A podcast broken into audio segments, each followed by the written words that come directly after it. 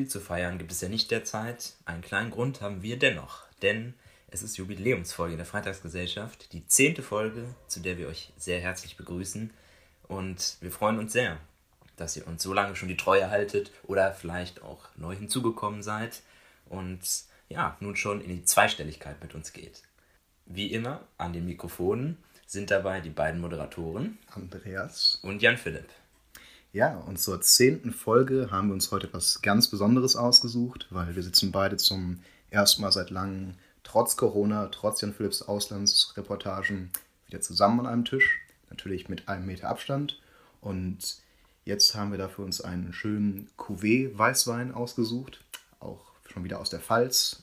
Das wird inzwischen ja, zu einer unserer Lieblingssorten. Und nun stoßen wir beide über den Meter hinweg, über den Tisch an um auf die zehnte Folge anzustoßen. Ein sehr fruchtiger Wein, sehr lecker, gut ausgewählt. Das wird doch ein schöner Abend. Ich kann es nur bestätigen. Ja, es wird natürlich hoffentlich ein schöner Abend wieder mit uns zusammen, bei einem trotzdem sehr ernsten Thema, was wir haben.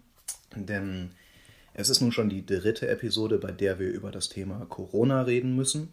Wir haben uns auch äh, natürlich Gedanken gemacht, wie vor jeder Folge, ob es ein anderes Thema gibt, was wir ansprechen könnten, was relevant ist. Aber wir glauben, dass es immer noch in der Verantwortung von allen steht, über dieses Thema von Corona angemessen zu reden, sich darüber auszudiskutieren, weil es einfach momentan noch jeden betrifft und auch viele Themen dann auch mit zusammenhängen, die einfach äh, ja momentan manchmal noch schlimmer werden, manchmal besser werden, aber die müssen ausdiskutiert werden. Und deswegen nun zur dritten Corona-Folge wo sich auch in dieser Woche sehr viel getan hat. Einen besonderen Blick wollen wir dabei, neben der Betrachtung einzelner Akteure, auf die politischen Parteien werfen. Denn gerade die Oppositionsparteien im Bund haben es derzeit sehr schwer, mit ihren Botschaften überhaupt durchzudringen. Und es ist auch ein Drahtseilakt, denn Parteien wie die Linke, die Grünen oder die FDP sind Parteien, die in einzelnen Ländern mitregieren und somit selber Verantwortung haben, zum Gelingen dieser Krise beizutragen. Und dies geschieht eben auch in bestimmten Gremien, wie diese Woche geschehen denn mit Spannung erwartet wurde vorgestern eine Ministerpräsidentenkonferenz in Berlin, wo sich die Landesoberhäupter der 16 Bundesländer mit Frau Merkel, der Bundeskanzlerin, getroffen oder telefoniert haben und über die Beschränkung des Corona-Katalogs geredet haben, der hier schon seit, ich glaube, inzwischen vier Wochen in Kraft ist. Und nun war die Frage, ob man das zurücknehmen kann, ob es teilweise gelockert wird. Und ja, viele Leute haben sich mehr erhofft, weil nur einzeln einige Lockerungen angetreten sind. Manche Beobachter halten die Lockerungen jetzt schon für zu viel, dass ab nächste Woche Donnerstag auch einige Schulen im Land wieder öffnen sollten, wenn auch nur für vereinzelte Klassen oder Stufen. Und ja, da frage ich dich, Jan Philipp, was ist dein Eindruck davon? Findest du, dass es zu früh ist, dass dieser Schein vielleicht ein bisschen trügt, dass wir in Deutschland schon das Schlimmste überstanden haben? Oder findest du, dass es richtig ist, dass wir ein paar Lockerungen vornehmen mussten, auch um der Bevölkerung zu zeigen, dass es irgendwann wieder weitergeht und wir einen Weg in Richtung Normalität vorzeigen können. Also was die letzte Zeit zeigt, ist eigentlich, dass sich ähm, die Schnelligkeit, die dieses Virus ähm, hat, etwas verlangsamt hat und somit ja, sich die Situation auch einigermaßen derzeit entspannt hat in Deutschland. Dennoch ist es natürlich sehr, sehr schwierig zu sagen, was sind jetzt die richtigen Maßnahmen. Kann man schon diese Situation lockern mit Maßnahmen wie Ladenöffnung, denn niemand hat je so eine Situation vorher erlebt und man kann nicht genau sagen, was werden die Auswirkungen sein, die solche Lockerungsmaßnahmen nach sich tragen werden. Deswegen ist es natürlich eine ganz schwierige Situation. Dennoch ist klar, dass dieses ähm, ja, Coronavirus uns noch eine ganze Zeit lang begleiten wird und man sich dann natürlich auch fragen muss, ja, wie schafft man es, langsam eine Normalität aufzubauen, wo man den Alltag weiterführen kann, weiterführen muss und dieses Virus halt gleichzeitig noch ähm, vorhanden ist. Und das ist, glaube ich, ja, die Kunst und da muss man jetzt langsam versuchen reinzufinden in diesen Alltag. Denn klar ist, wenn es dieses Virus bis Ende des Jahres, bis ins nächste Jahr hinein geben wird, so lange kann man in dieser Situation natürlich nicht fortfahren, mhm. weil das würde ja der wirtschaftliche Ruin für jedes Unternehmen bedeuten, quasi für, jeden, für jede Einzelperson, für jeden Haushalt wahrscheinlich auch. Und dementsprechend muss man langsam eine Lösung finden, um in diesen Alltag wieder hineinzufinden. Ich bin da ganz bei dir, weil die Gegenmittel für Corona, einen Impfstoff wird man nicht vor nächstem Jahr haben. Und deswegen haben sich auch einige zunächst gefragt, okay, was bringt das jetzt überhaupt, denn das Land für einen nur eine bestimmte Zeit lahmzulegen, weil irgendwann müssen wir es in den nächsten Wochen, Monaten wieder aufmachen, worauf die Infektionswelle eher wieder weiter anschwellen wird und wir wieder viele neue Infizierte haben werden. Und man sieht es ja auch daran, dass die Politiker da alle sehr unterschiedlich aufgestellt sind, weil wie gesagt, keiner von denen weiß genau, wie sich das weiterentwickelt, weswegen alle gerade am Ausprobieren sind. Man, was, was ich dabei besonders interessant fand, ist, dass zwei aktiven Politikern teilweise schon vorgeworfen wurde, mit Corona Wahlkampf zu betreiben und sich damit für eine potenzielle Kanzlerposition aufzustellen. Das waren Herr Söder aus Bayern und Herr Laschet aus NRW, über die wir hier auch schon öfters gesprochen haben, weil die sich beide sehr konträr zueinander aufgestellt haben, was die Corona-Maßnahmen angeht. Und interessant zu beobachten ist dabei wirklich, dass wir Frau Merkel in der Mitte haben, die ja schon gesagt hat, dass sie für eine weitere Amtszeit nicht mehr zur Verfügung stehen wird, weswegen sie ja eigentlich kaum mit Verlustgedanken jetzt zu kämpfen hat, dass sie sich wie andere Staatschefs sicher denkt, okay, wenn ich in dieser Krise jetzt falsch handle, dann kostet mich das die Wiederwahl. Und ich glaube, dass das auch dazu beiträgt, dass wir hier eine, einen Staatschef erleben, der wirklich sehr besonnen handelt, der auch nicht wie manche andere Politiker darauf schielt. Wir müssen, die, äh, müssen einigen Interessen zum Beispiel nachkommen, vielleicht auch Lobbyisten, die sagen, wir müssen unsere Läden wieder aufmachen, sondern dass da wirklich eine Kanzlerin zu beobachten ist, die sehr, sehr besonnen auftritt und sich auch nicht von Meinungsmachern beunruhigen lässt. Und während sie auch so auftritt, könnte man bei Herr Söder und Herr Laschet bei beiden den Eindruck gewinnen, dass sie sich gerade, weil sie sich beide in ihren Positionen so versteift haben. Es war von Anfang an so, dass Herr Söder den harten Kurs gefahren hat, so das Land so dicht wie möglich zu machen, Ausgangsbeschränkungen durchzusetzen, dass Herr Laschet eher sehr zögerlich aufgetreten ist und dass er sich jetzt als einer der ersten führenden Ministerpräsidenten darum bemüht, das Land möglichst früh wieder aufzumachen. Mehrere seiner Minister in NRW sind schon vorgeprescht und haben gesagt, dass man die komplett, äh, kompletten Schulen wieder öffnen will. Ich glaube gar nicht, dass es ihm jetzt wirklich darum geht, ja, eine andere Position zu haben als Herr Söder, aber er möchte sich einfach wirklich sehr, sehr klar diesmal positionieren, nachdem es am Anfang niemand wirklich wusste, ja, was macht denn Herr, Herr Laschet eigentlich, wie verhält der sich denn eigentlich? Da hat man eigentlich keine Position vor ihm gehabt. Und diesmal hat man den Eindruck, dass er wirklich sehr stark für seine Position kämpft und versuchen möchte, diese durchzusetzen. Es ist natürlich eine riskante Position. Es ist eine riskante Position, aber es könnte tatsächlich, darüber hatten wir auch eben schon spekuliert, es könnte ja auch absolut der Fall sein, dass wir in einem Jahr feststellen, weil gerade Deutschland bisher so wenig Todeszahlen hat, dass wir wirklich ja, viel zu radikal gehandelt haben. Es könnte absolut der Fall sein, dass wir in einem Jahr die Situation haben, wo wir Experten und Virologen haben, die sagen, okay, die Maßnahmen, die wir ergriffen haben, waren übertrieben und die wirtschaftlichen Schäden, weitere auch Operationen, die ausgefallen sind, damit verbundene Krank äh, Tote, die es gab, äh, Leute, die wirklich in Isolation gelebt haben, das wurde dem Coronavirus gar nicht gerecht. Das waren übertriebene Maßnahmen, wo man im Nachhinein vielleicht sagen könnte, dass Herr Laschet genau richtig gehandelt hat und noch weitere Schäden dadurch verhindert hat, dass er langsam wieder zur Normalität zurück wollte, während, andere, während die anderen in der Regierung noch weiter das Land sehr ruhig halten wollten. Aber ich glaube, vorläufig hat Herr Laschet mit seinem Kurs erstmal ich möchte noch nicht sagen verloren, das muss man halt abwarten, wie sich das auch bei der Bevölkerung entwickelt und wie sich allgemein die Krise weiterentwickelt. Und ja, dadurch haben wir jetzt den Ministerpräsidenten von Bayern, der CSU, der Schwesterpartei der CDU, der auf einmal gerade die Maßnahmen, die noch von der aktuellen Staatschefin durchgeführt werden, ans Volk am besten verkaufen kann. Und da muss man sagen, ist bisher Markus Söder in dieser ganzen politischen Debatte eigentlich der klare Sieger. Und da stellt sich jetzt schon langsam die Frage, ob er das in einem Jahr sogar schon ausnutzen kann. Denn wir haben jetzt, ich glaube, das letzte Mal 1997, 2001 gegen Gerhard Schröder einen CSU-Kandidaten gehabt. Davor war das nur Franz Josef Strauß, noch 1980. Und ja, außer diesen beiden gab es eigentlich niemals die Situation, dass wirklich ein CSU-Mann wirklich gute Chancen auf das Kanzleramt hätte. Und durch diese Corona-Krise konnte sich Markus Söder so gut profilieren, dass er jetzt tatsächlich diese Chancen hat.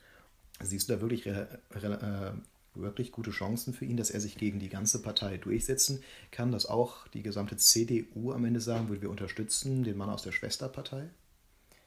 Ich glaube, gerade jetzt nach dieser oder während der, während der Corona-Krise oder danach, wenn man das rückblickend betrachten wird, könnte ich mir schon vorstellen, dass es auch einige Sympathisanten innerhalb der CDU geben werden wird, die sich vielleicht querstellen mit dem Kurs, den Armin Laschet gefahren ist. Klar, es ist derzeit noch schwer zu sagen, weil man jetzt, wir kennen derzeit eigentlich nur Angela Merkel als ähm, Führung in der, in der CDU oder in der Union und es ist einfach ganz schwer, sich überhaupt was anderes vorzustellen. Und innerhalb dieser, natürlich. In dieser, innerhalb dieser Partei.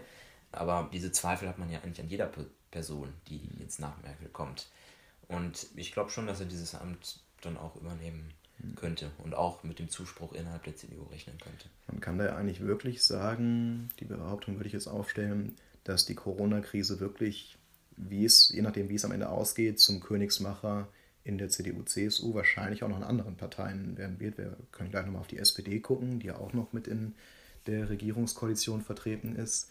Was noch eine weitere Möglichkeit wäre, das aber ist natürlich sehr, sehr hoch gepokert und eine Spekulation, die ich auch noch nicht glaube, aber woran man, worüber man auch nachdenken könnte, ist tatsächlich, ob Angela Merkel selbst in dieser Position jetzt sagen würde, dass es Umstände sind und eine Krise, die so groß ist, die man noch nicht in Deutschland erlebt hat, dass Frau Merkel selbst vielleicht nach vorne geht, wenn es nächstes Jahr soweit ist und die Bundestagswahl in greifbare Nähe rückt und sagt, dass sie, sich, dass sie es sich anders überlegt hat und doch nochmal vier Jahre die Kanzlerschaft übernehmen will, weil die Hauptauswirkungen der Corona-Krise werden über kurz lang einfach die wirtschaftlichen Schäden sein.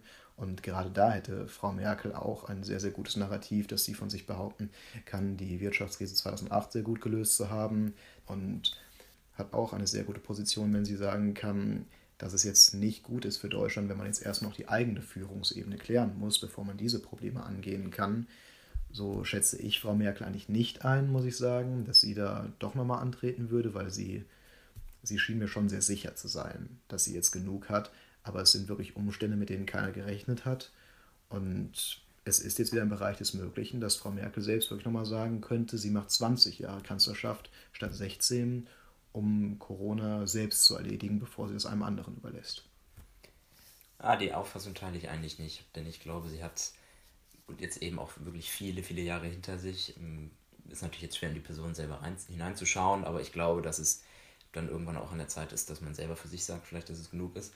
Auf der anderen Seite ist es natürlich auch so, ihr stehen ja jetzt auch noch anderthalb Jahre bevor. Und es ist jetzt nicht so, dass wir morgen die Bundestagswahl haben und dann übermorgen sie ihr Amt abgibt es ist noch lange Zeit, die sie auch noch jetzt an der Spitze der Regierung hat, ähm, das Land aus dieser Krise herauszuführen. Und dann besteht eben so vielleicht schon die Möglichkeit, ja, die dringlichsten Fragen, die sie für sehr dringlich hält, ähm, einigermaßen so zu klären und dann ja zu Neben diesen Fragen, was Corona angeht, ich meine, Frau Merkel, ein eingespielter Machtmensch, die wird auf jeden Fall ihre Wunschvorstellung haben, werden auf äh, sie folgen soll im Kanzleramt. Und ich meine, damals, ich meine, das ist ja auch eine wichtige Frage, die sich jeder Kanzler jemand stellen muss. Das hat auch manchen, ist auch manchen Kanzlern wie einem Helmut Kohl, ist es jemand zum Verhängnis geworden, dass man nicht wusste, wann Schluss ist, dass man sich nicht aktiv um seine Nachfolge gekümmert hat.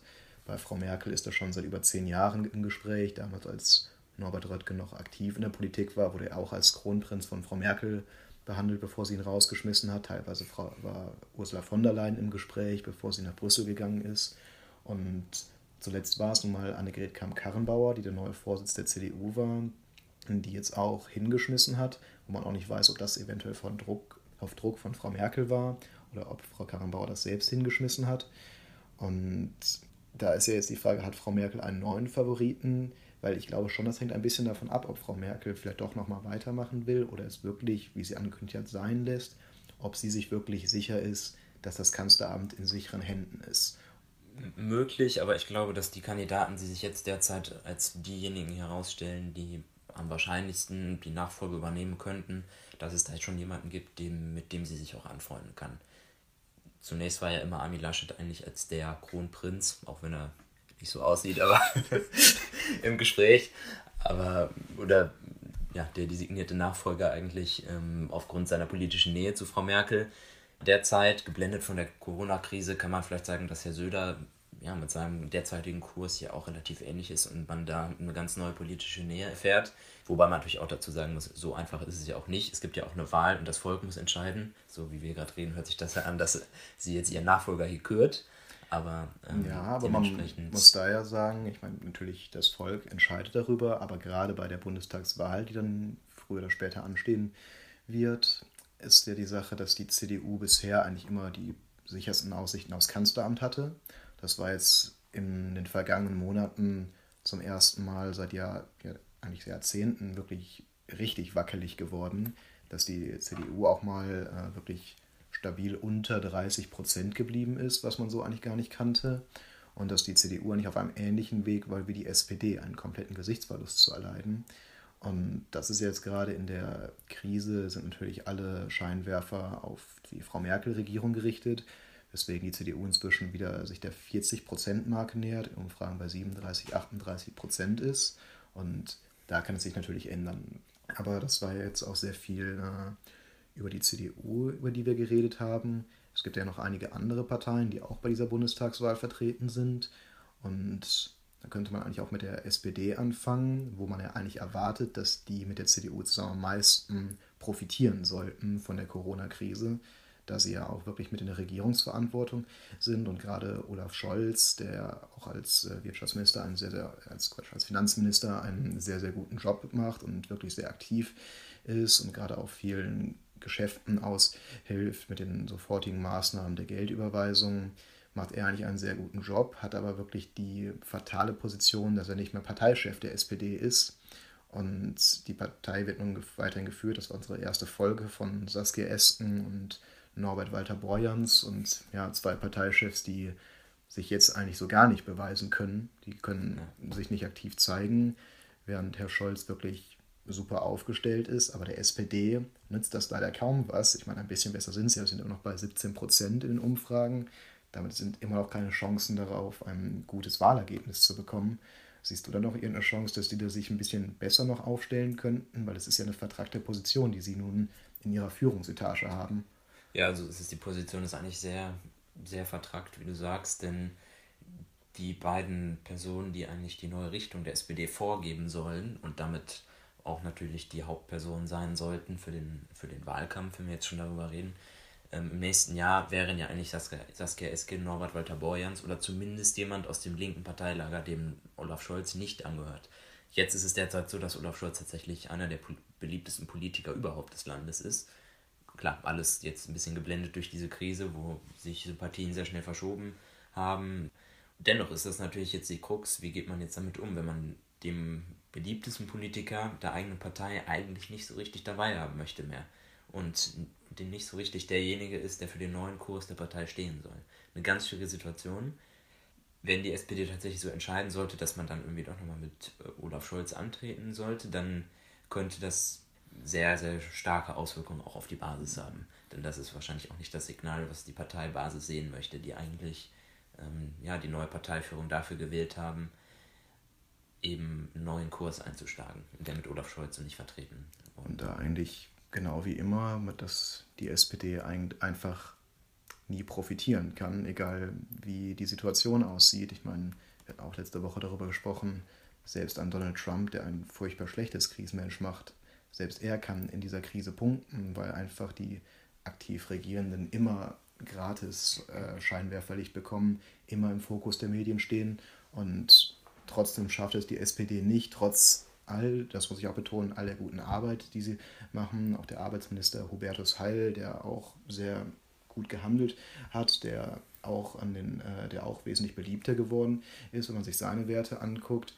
Es reicht trotzdem nicht aus, dass die Partei der SPD damit wieder irgendwie Aussichten auf das Kanzleramt bekommt. Ein bisschen anders sieht das ja auch bei den Grünen momentan aus, die ja als ja quasi schon als Nachfolgevolkspartei der SPD gehandelt wurden. Die Grünen konnten davon profitieren, dass die SPD auf einem Dauertief waren, waren stabil über, ja, über zwei Jahre inzwischen eigentlich schon bei weit über 20 Prozent, die jetzt in dieser Krise zum ersten Mal auf unter 20 Prozent abgesackt sind. Und ich glaube, man kann eigentlich sagen, es zeigt sich in der Krise so ein bisschen, dass neben dem Umweltthema die Grünen nichts ja, wirklich Ansprechendes zu bieten haben, weil der normale Bürger, sobald eine Krisensituation ist, denkt, okay, die Grünen brauche ich nicht, die haben mir gerade eigentlich nichts zu bieten. Ja, aber genau das ist auch die Chance der Partei jetzt. Klar, man, niemand oder sehr wenig wird jetzt derzeit über das Haupt-, das Kernthema der Partei gesprochen. Und dennoch ist es jetzt eben die Möglichkeit der Partei, mal mit anderen Themen wirklich durchzudringen und so sich wirklich breiter aufzustellen, zu profilieren auf anderen Themenfeldern. Dennoch muss man natürlich sagen, das gelingt der Partei sehr, sehr schwierig derzeit, weil sich eben ja sehr viel jetzt auf die Regierung geschaut wird und alle Oppositionsparteien ähm, ja, sich sehr, sehr schwierig tun, einfach ähm, überhaupt mit Themen durchzudringen, ihre Vorschläge einzubringen und man natürlich auch jetzt nicht so auf fundamental Oppositionsarbeit überhaupt ähm, gehen kann, denn erstmal möchte man zum Gelingen dieser Krise beitragen. So hat sich das ja auch dargestellt in den Abstimmungen im Bundestag, wo es wirklich breite Mehrheiten gab über ähm, ja, alle Reihen hinweg. Und zudem regiert, regieren die Grünen ja sogar in elf Bundesländern mit und können dementsprechend auch sich jetzt nicht quer gegen diese Position der Bundesregierung ähm, stellen. Das ist die Krux, in der die Grünen derzeit stecken. Ich finde schon, ja, wenn man versucht, das genau zu beleuchten, auch wenn das wenig an die Öffentlichkeit ähm, gelingt, dass sie schon einige ja, Themen auch ansprechen ähm, und auch innerhalb der Länder natürlich eine, eine sehr wichtige Arbeit leisten und so natürlich dann auch zum Gelingen der Krise sehr beitragen.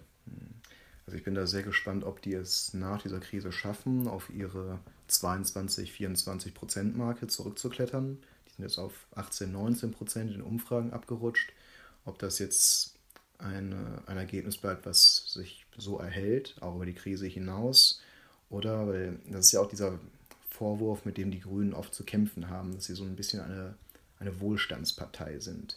Man, da sagt man ja auch oft, dass gerade die Umweltkonzepte, die Grünen haben, nicht für die Leute attraktiv sind, die eher mit eigenen Problemen auch finanziell zu kämpfen haben und dass die Grünen eher was für Leute sind, die ein bisschen besser betucht sind, obere Mittelschicht, irgendwo aus der Vorstadt. Und so ein bisschen, finde ich, hat sich dieser Eindruck halt einfach erhärtet durch die Krise, dass halt viele Wähler die jetzt fallen gelassen haben, wo mir scheint, okay, daran sieht man, die Grünen kann man wählen, wenn man sonst keine anderen Probleme hat. So, ja, so ist der Eindruck, den man momentan gewinnen kann.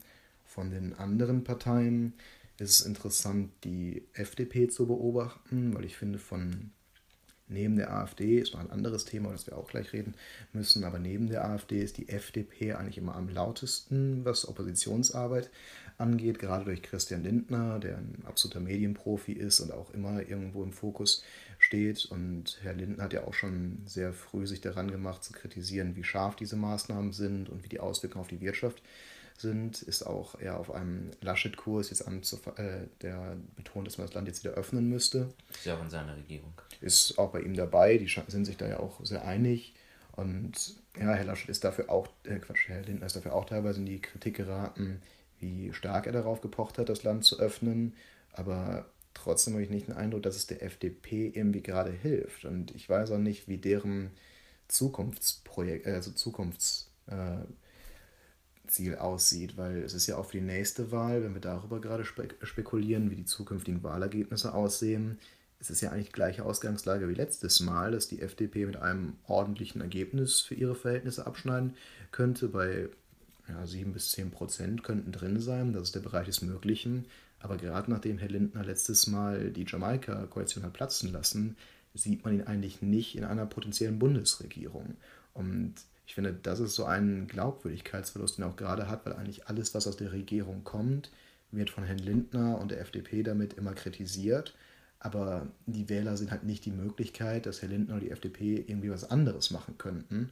Und ich finde, das hat sich eigentlich nicht verändert in den letzten zwei Jahren, dass er auch für die nächste Wahl eigentlich nicht, also ich weiß nicht, ob er wirklich vorhat, in eine Bundesregierung zu gehen, weil also unter den Möglichkeiten, die man jetzt hat, glaube ich einfach nicht, dass er da die Möglichkeit für hat. Und ich finde halt, er hat diesen Glaubwürdigkeitsverlust erlitten, dadurch, dass er das letztes Mal ausgeschlagen hat, wo er sich halt hätte beweisen können.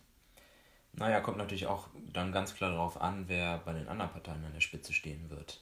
Mit dem man, ja, je nachdem, ob jetzt, wenn jetzt zum Beispiel tatsächlich Armin Laschet der Kanzlerkandidat sein wird bei der CDU, wir alle wissen, dass Herr Laschet und Herr Lindner ja in sehr schneller Zeit einen Koalitionsvertrag in Nordrhein-Westfalen ausgehandelt haben.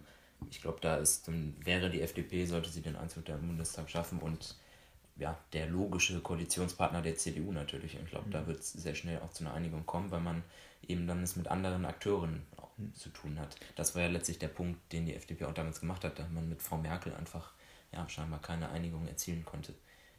Also ich sehe es genau, wie du das zwischen den beiden sollte es so sein, ob so eine Einigung möglich wäre. Ich sehe es, ich meine, da ist, ich meine, klar mit Herrn Laschet vor allem, das sind beides NRW-Kollegen. Ich glaube, unter Umständen wäre es auch mit einem Söder gegeben. Aber die Frage ist ja eher, ob das dann ausreicht, weil noch mehr als der Konflikt zwischen Frau Merkel und Herr Lindner letztes Mal war ja einfach, dass die Verhältnisse sich gerade auch durch die AfD, die neu im Bundestag war, so die Mehrheitsverhältnisse sich so verändert haben, dass wir eben nicht mehr Verhältnisse wie in der alten Bonner Republik waren, wo es noch gegeben war, dass eine starke Partei wie SPD oder CDU mit einem kleinen Partner wie der FDP zusammen regieren konnten. Und das wird ja sehr spannend sein, ob wir nächstes Mal, vielleicht auch wegen einer durch die Corona-Krise sehr starken CDU, wirklich wieder diese Möglichkeit haben. Dafür müsste eine CDU wirklich auf noch weit über 40 Prozent kommen, auf 42, 43 mindestens und eine FDP wirklich ihre 7% mindestens halten, um da wirklich eine Regierung bilden zu können. Und deswegen, dass es an den Verhandlungen scheitert, das glaube ich gar nicht wie letztes Mal, weil eher, wenn halt noch die Grünen irgendwie mit reingezogen werden sollten, so eine Zweierverhandlung zwischen CDU, FDP, das wäre schon möglich. Aber diese Mehrheitsverhältnisse sind halt einfach, ja, ich glaube gar nicht mehr wirklich im Bereich des Möglichen, weil wir jetzt halt auch einfach die AfD als ganz neue Mitspieler haben, die ihre 14, 15 Prozent im Bundestag einnimmt.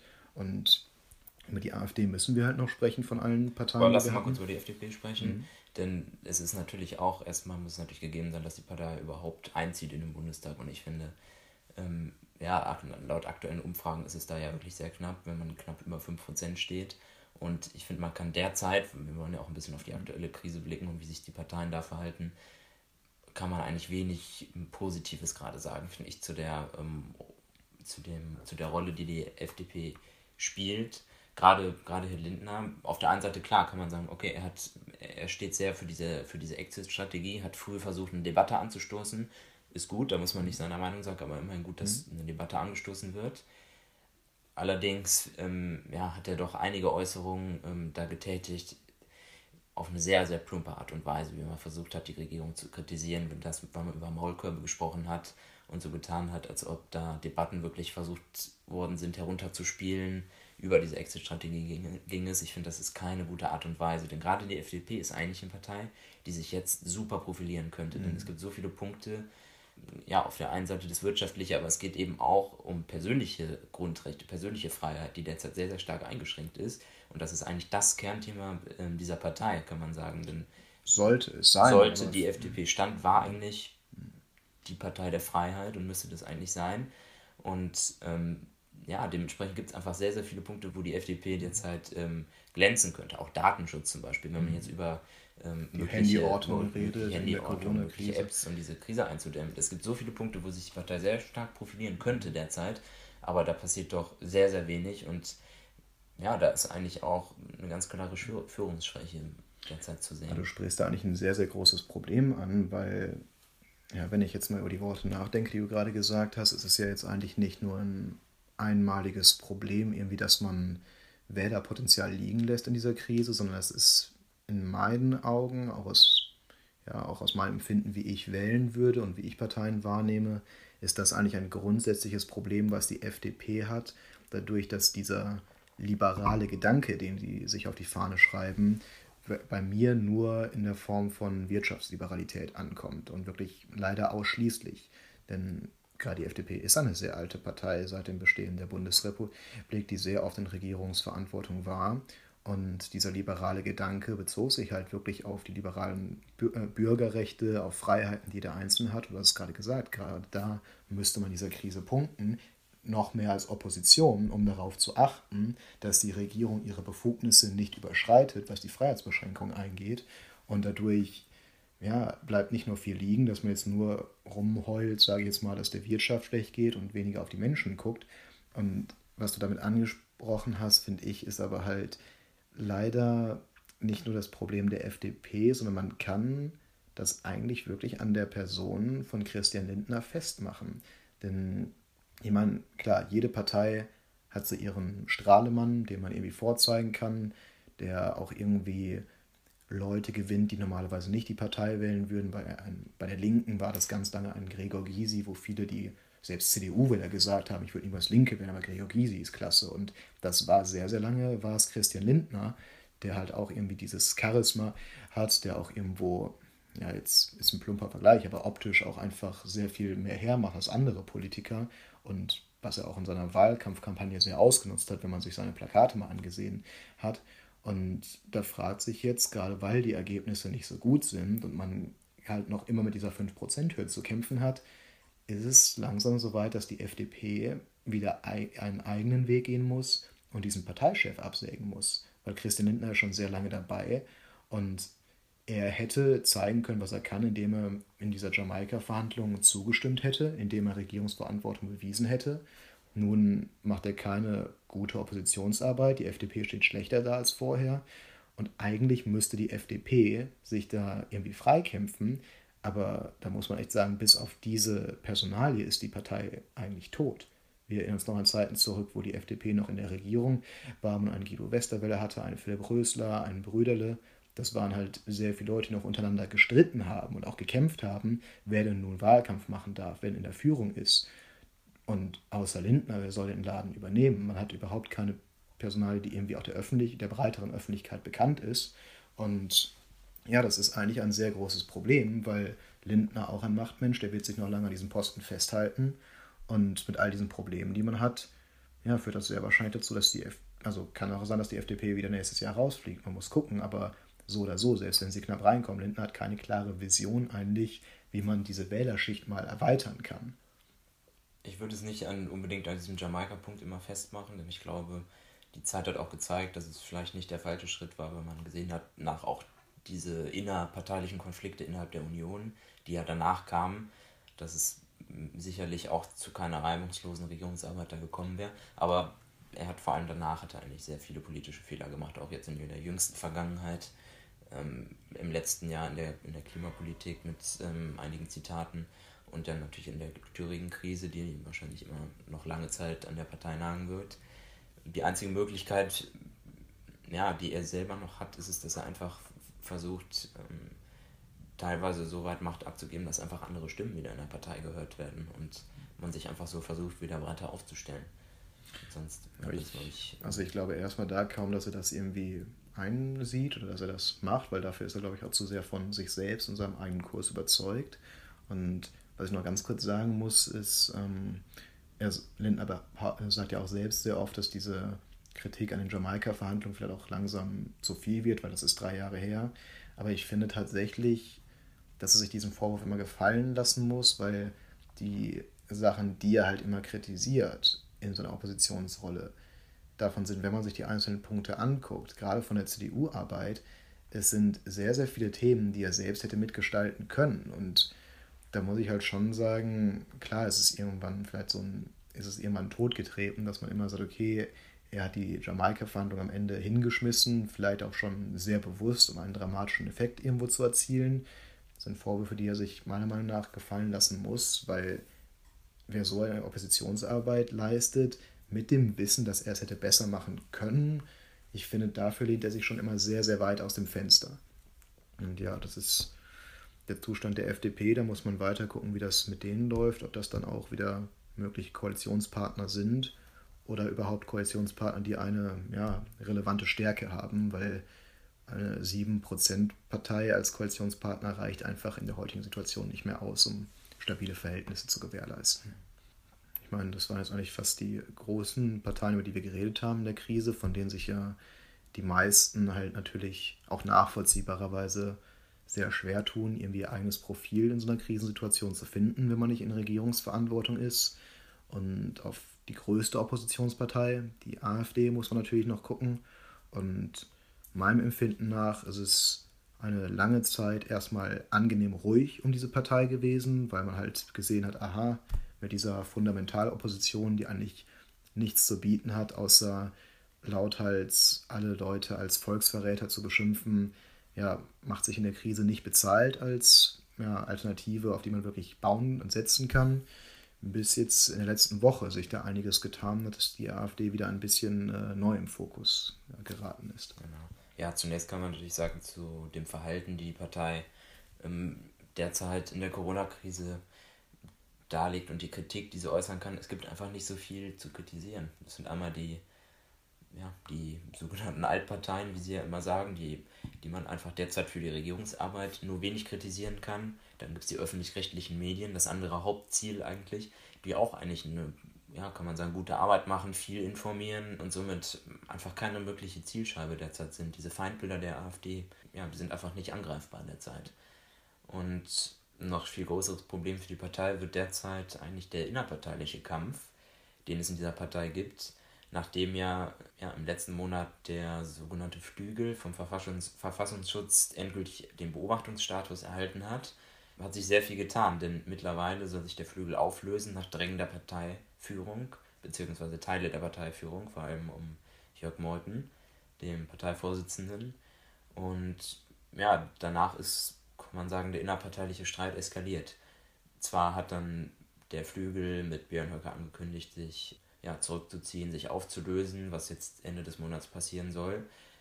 Dennoch ist es natürlich so, dass diese, diese Personen weiterhin in der Partei Bestand haben.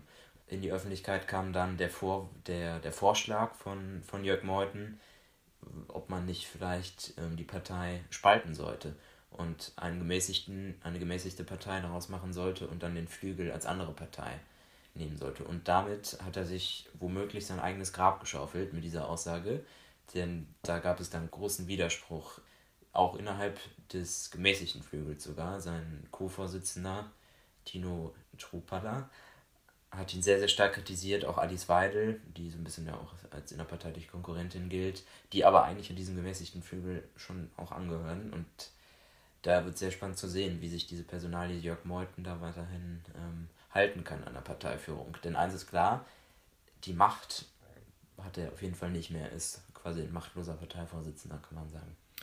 Ich finde es da auch interessant, gerade an der Personalie Jörg Meuthen, er wurde immer als der Mann beschrieben, der ja besonnen, also der auch wahrscheinlich sehr im rechten Spektrum zu verorten ist, der sich aber irgendwie noch sehr gemäßigt verkaufen kann war da auch oft der Vorwurf, dass man äh, die ganzen Gaulands hätte, die schon sehr offen rechts sind und dann gerade bei politischen Diskussionen, das war auch die große Elefantenrunde nach der vergangenen Bundestagswahl, wo sich die Spitzen der Kandidaten, äh, der Spitzen der Parteien getroffen haben, war auch Jörg Meuthen vertreten, wo man immer gesagt hat, dass dann der Gemäßigte vorgeschickt wird, wenn man sich ein bisschen ordentlicher verkaufen will. Und das wäre jetzt sehr interessant zu beobachten, wenn man gerade diesen Anschein des Gemäßigten jetzt verlieren würde dadurch. Denn ich gehe davon aus, dass man, wenn man diese Streitigkeiten innerhalb der Partei hat, dass am Ende Jörg Meuthen, ja, wie du es auch gesagt hast, verlieren wird und dass die Partei auch eher dadurch wahrscheinlich noch geeinter hervorgehen könnte. Und ich glaube tatsächlich, taktisch war das ja schon sehr clever, was auch ein Höcke getan hat, dass man diesen Flügel auflösen will, weil, sind wir mal ehrlich, das macht ja im Endeffekt macht's nichts aus. Es wird dem Verfassungsschutz äh, schwerer fallen, die Partei zu beobachten, aber die rechten Gesinnungen und auch Leute, die man schon eigentlich als Nazi bezeichnen kann, werden weiter in der Partei vorhanden bleiben. Und das ist jetzt eigentlich einfach nur eine PR-Strategie, um sich besser zu verkaufen. Und was da aber nur spannend bleibt über längeren Zeitraum, ist meinem Empfinden nach, dass in den vergangenen Jahren ist ja die AfD nur eine von weit vielen Parteien der westlichen Welt, die irgendwo aus der rechten Ecke irgendwo sich etablieren konnten. Und wenn ich das beobachte, auch in anderen Ländern, ist einfach kein Kraut gewachsen gegen diese rechten Parteien. Und gerade halt nicht im vernünftigen Diskurs. Weil egal, wie man gegen solche Parteien und solche Leute debattiert. In den USA sieht man das auch an einem Trump, in anderen Ländern, man sieht es an einer Marie Le Pen in Frankreich. Es sind Parteien und Personalien, die Wähler haben, die teilweise gar nicht so auf die Argumente achten, sondern einfach ja wirklich nur wegen dieser, ja, einfach aus Protest denen ihre Stimme geben.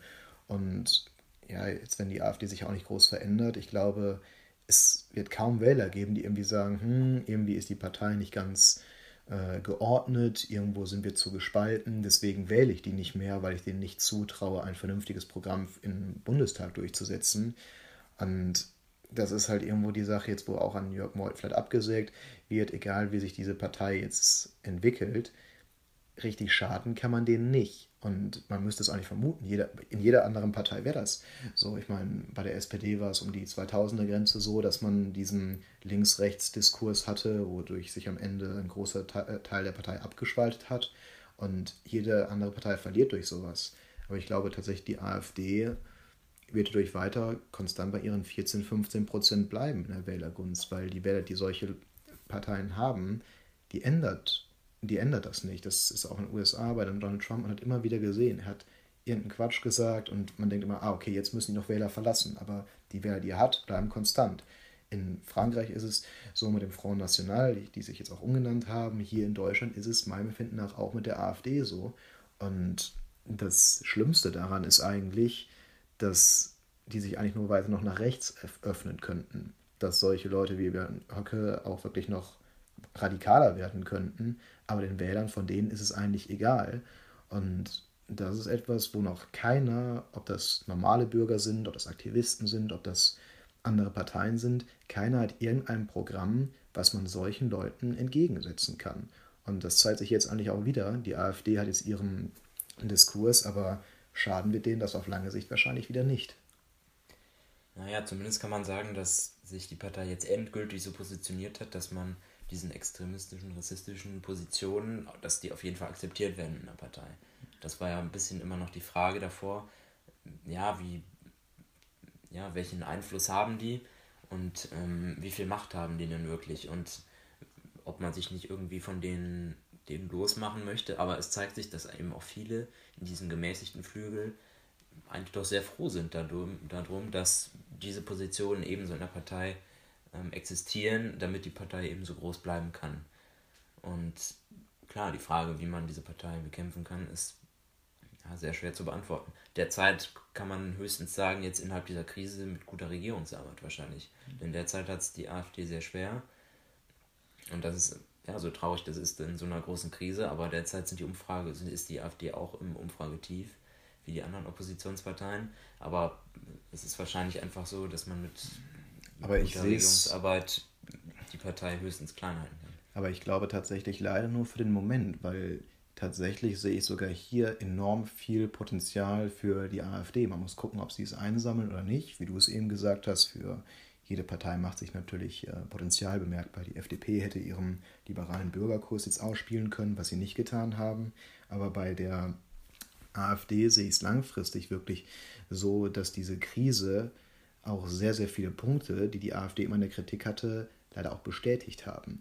Weil ich glaube, wenn man aus dem Ärgsten raus ist, ich meine, eine Alice Weidel sehe ich jetzt schon vor mir, dass sie sich hinstellen kann und auch sagen kann, ja Leute, wir haben es immer gesagt, Globalisierung ist eine furchtbare Sache, wir haben es jetzt gesehen der Krise, wir haben unsere ganzen Maskenherstellungen nach Asien verschifft, weil es uns irgendwelche Politiker verkaufen, dass wir das besser für ein paar Cents irgendwo in China herstellen lassen, als von deutschen Fabriken.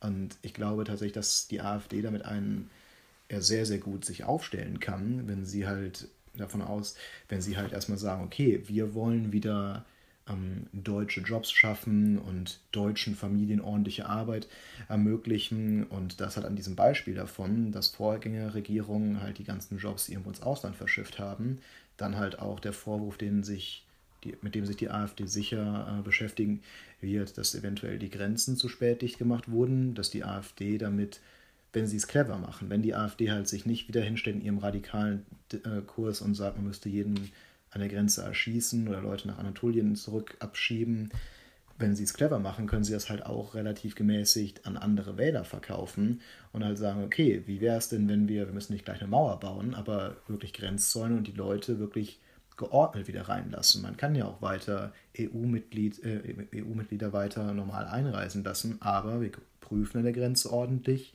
und lassen keine Kriminellen aus Osteuropa rein, prüfen an der Grenze, ob man krank ist. Und ich glaube, das sind wirklich Argumente, die auch bei vielen ja, gemäßigten Wählern ziehen könnten, die gar nicht so auf diesem rechten Kurs sind, die danach aber sagen, hm, vieles von dem, was die AfD sagt, hat man ja in dieser Corona-Krise gesehen. Und das ist etwas, wo ich bei der AfD das allergrößte Potenzial sehe, viel mehr als bei den anderen Parteien, denen diese Krise langfristig in die Hände spielen könnte.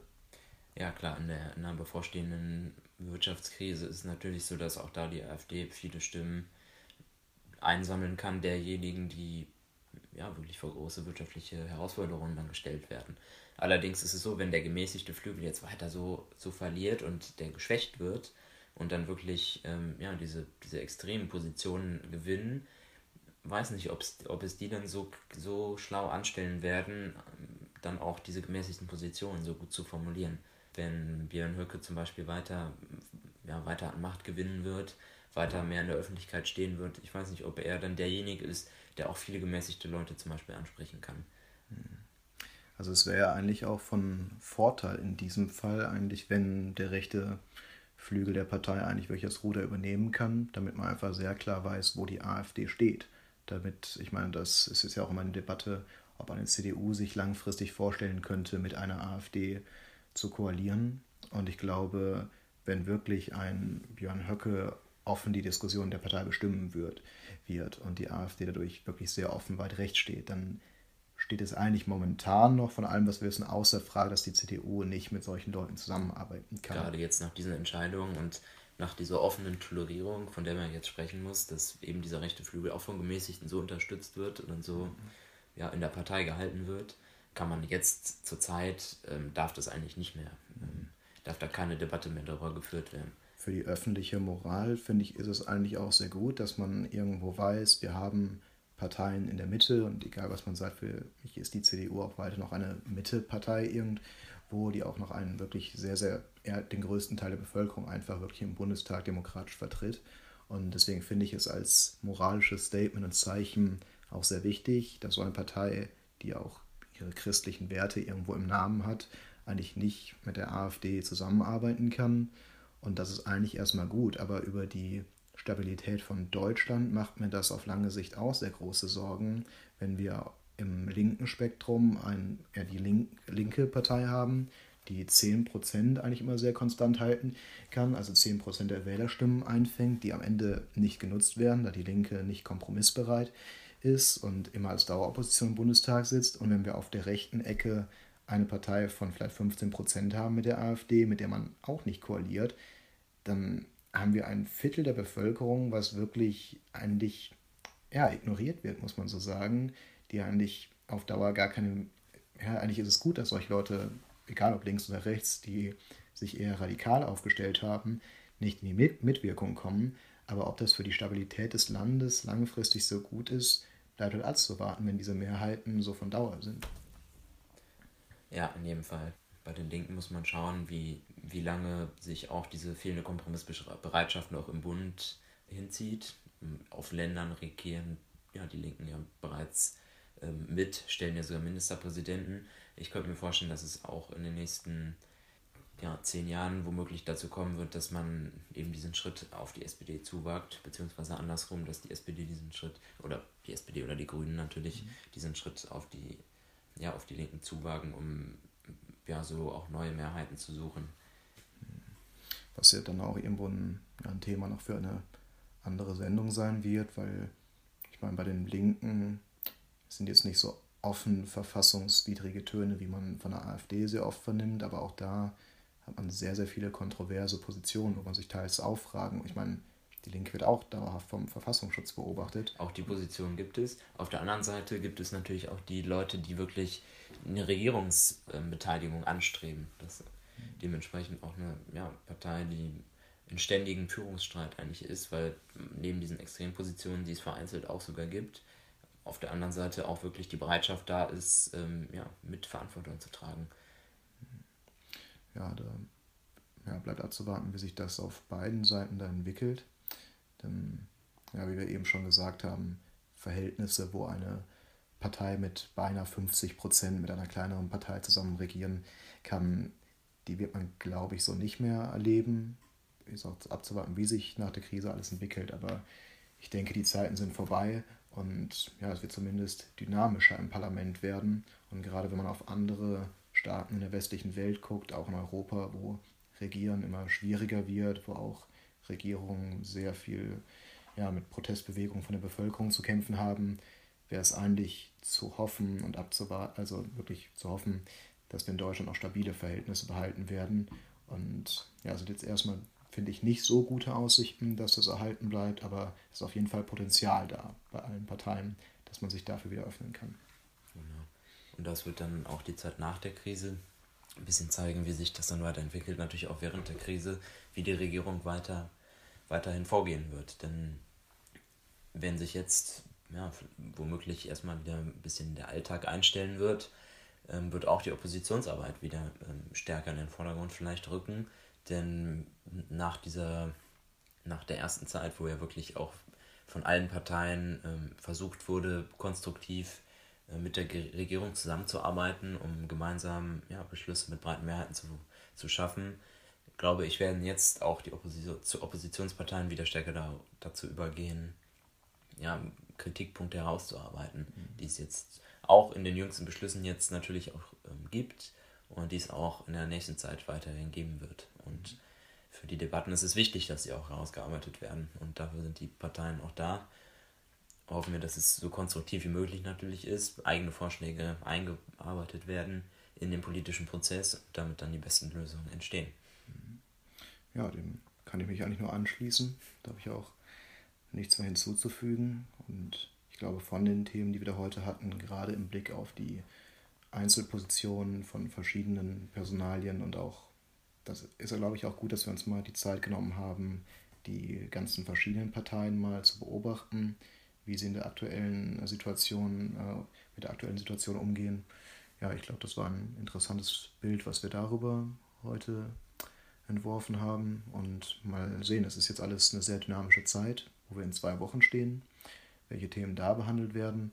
Wir werden uns natürlich bemühen, ja, auch etwas abwechslungsreich noch über Themen zu reden, aber egal was wir ansprechen, es wird sehr wahrscheinlich weiterhin von Corona beeinflusst werden, wie alles weitere in der Welt. Und vielleicht sind wir in zwei Wochen schon weiter, vielleicht kann man schon erahnen, wie sich die neuen äh, gemäßigteren Einschränkungen auf das Land ausgewirkt haben, ob wir vielleicht noch weitermachen können, ob man vielleicht schon wieder zurückrudern muss. Ja, das ist eine sehr schnelllebige Zeit und muss man gucken, wie sich das entwickelt. Aber wir hoffen das Beste und hoffen, ihr bleibt gesund. Ja, das wünsche ich euch auch und damit verabschieden wir uns von der Freitagsgesellschaft und wir hören uns in zwei Wochen wieder. Bis dahin.